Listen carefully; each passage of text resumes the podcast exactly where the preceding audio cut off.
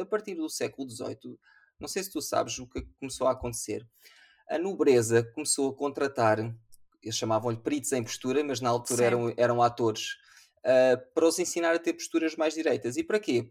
Para transmitir autoridade. Uhum. Basicamente era para isso. E se tu vires qualquer quadro do século XVIII de grandes uh, enfim, de reis, de, de, de, nobreza, estão sempre direitos. E como, como estavam categorizados ou retratados os, as pessoas da plebe, eram sempre com posturas um bocadinho mais fechadas, mais corcundas. Uhum. E isto, é, isto tem, isto tem um, um princípio uh, hierárquico por trás.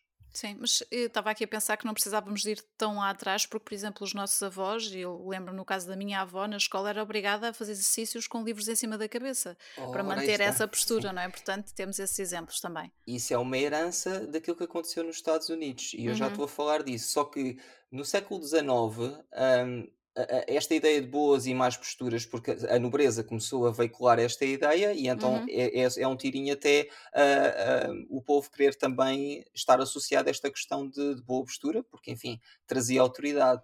E então ganhou estas ideias de boa e má postura ganharam alguma força e começaram a ser associadas às noções de, de saúde e doença. Uhum. Também foi nesta altura que surgiram aqueles modelos de ginástica tipo a sueca, a ginástica Sim. sueca, que introduziram a postura de ideia de, aliás, introduziram a ideia de, de postura ideal e de posturas uh, patológicas. E, e, a partir deste momento, pronto, todas as posturas que fugissem daquele alinhamento perfeito eram consideradas anormais e mesmo sem ter qualquer prova científica do que estavam a dizer, os médicos diziam que qualquer desvio na coluna podia provocar lesões graves e eles diziam isto. Uhum.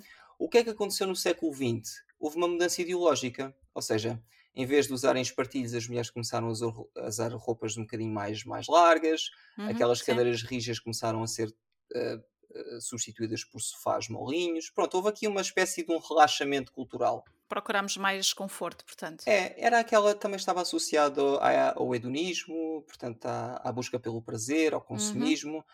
E bem, tu sabes o que é que acontece quando há uma mudança cultural. Há sempre pessoas mais uh, progressistas e há pessoas mais conservadoras. E as pessoas mais conservadoras não queriam esta mudança de postura. E, uhum. e isto deu, deu origem a uma coisa que se chamou a guerra da postura.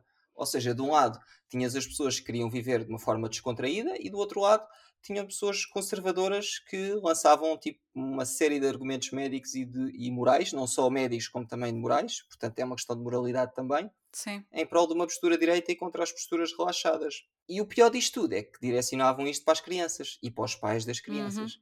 Para tu teres uma ideia, no início do século XX, metade das crianças estavam diagnosticadas com posturas patológicas. okay. Estranho, não é? Pois.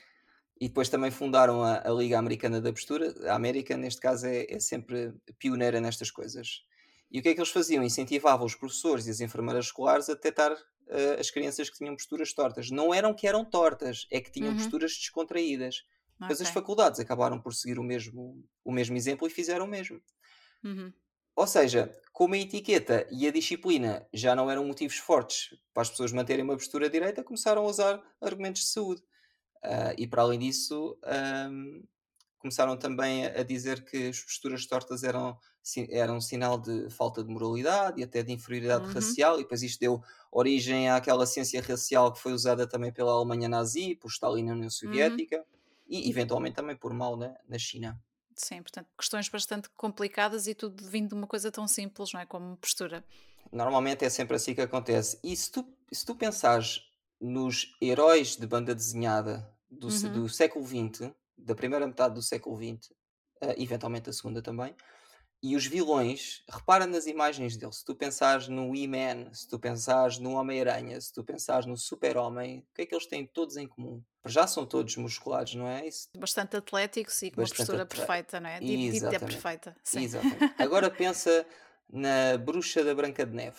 Pois, eu percebo o que é que estás a dizer, os exemplos que estás a dar, não é? Que são o oposto, sim. Exatamente. Uhum. Portanto, isto tem uma grande influência. Ou seja, a televisão e o cinema acabou por, eh, vamos dizer, um, cimentar esta ideia. Ok, então neste caso, esta história toda, não é? Estes séculos todos, para chegarmos à conclusão de que não existe uma postura perfeita e que no meio disto tudo, o facto de termos tornado sedentários e termos muito mais conforto nas nossas vidas nos prejudicou, não é? Nesse Sem aspecto, pelo menos. Sim. Sem dúvida que sim, sim. Ok.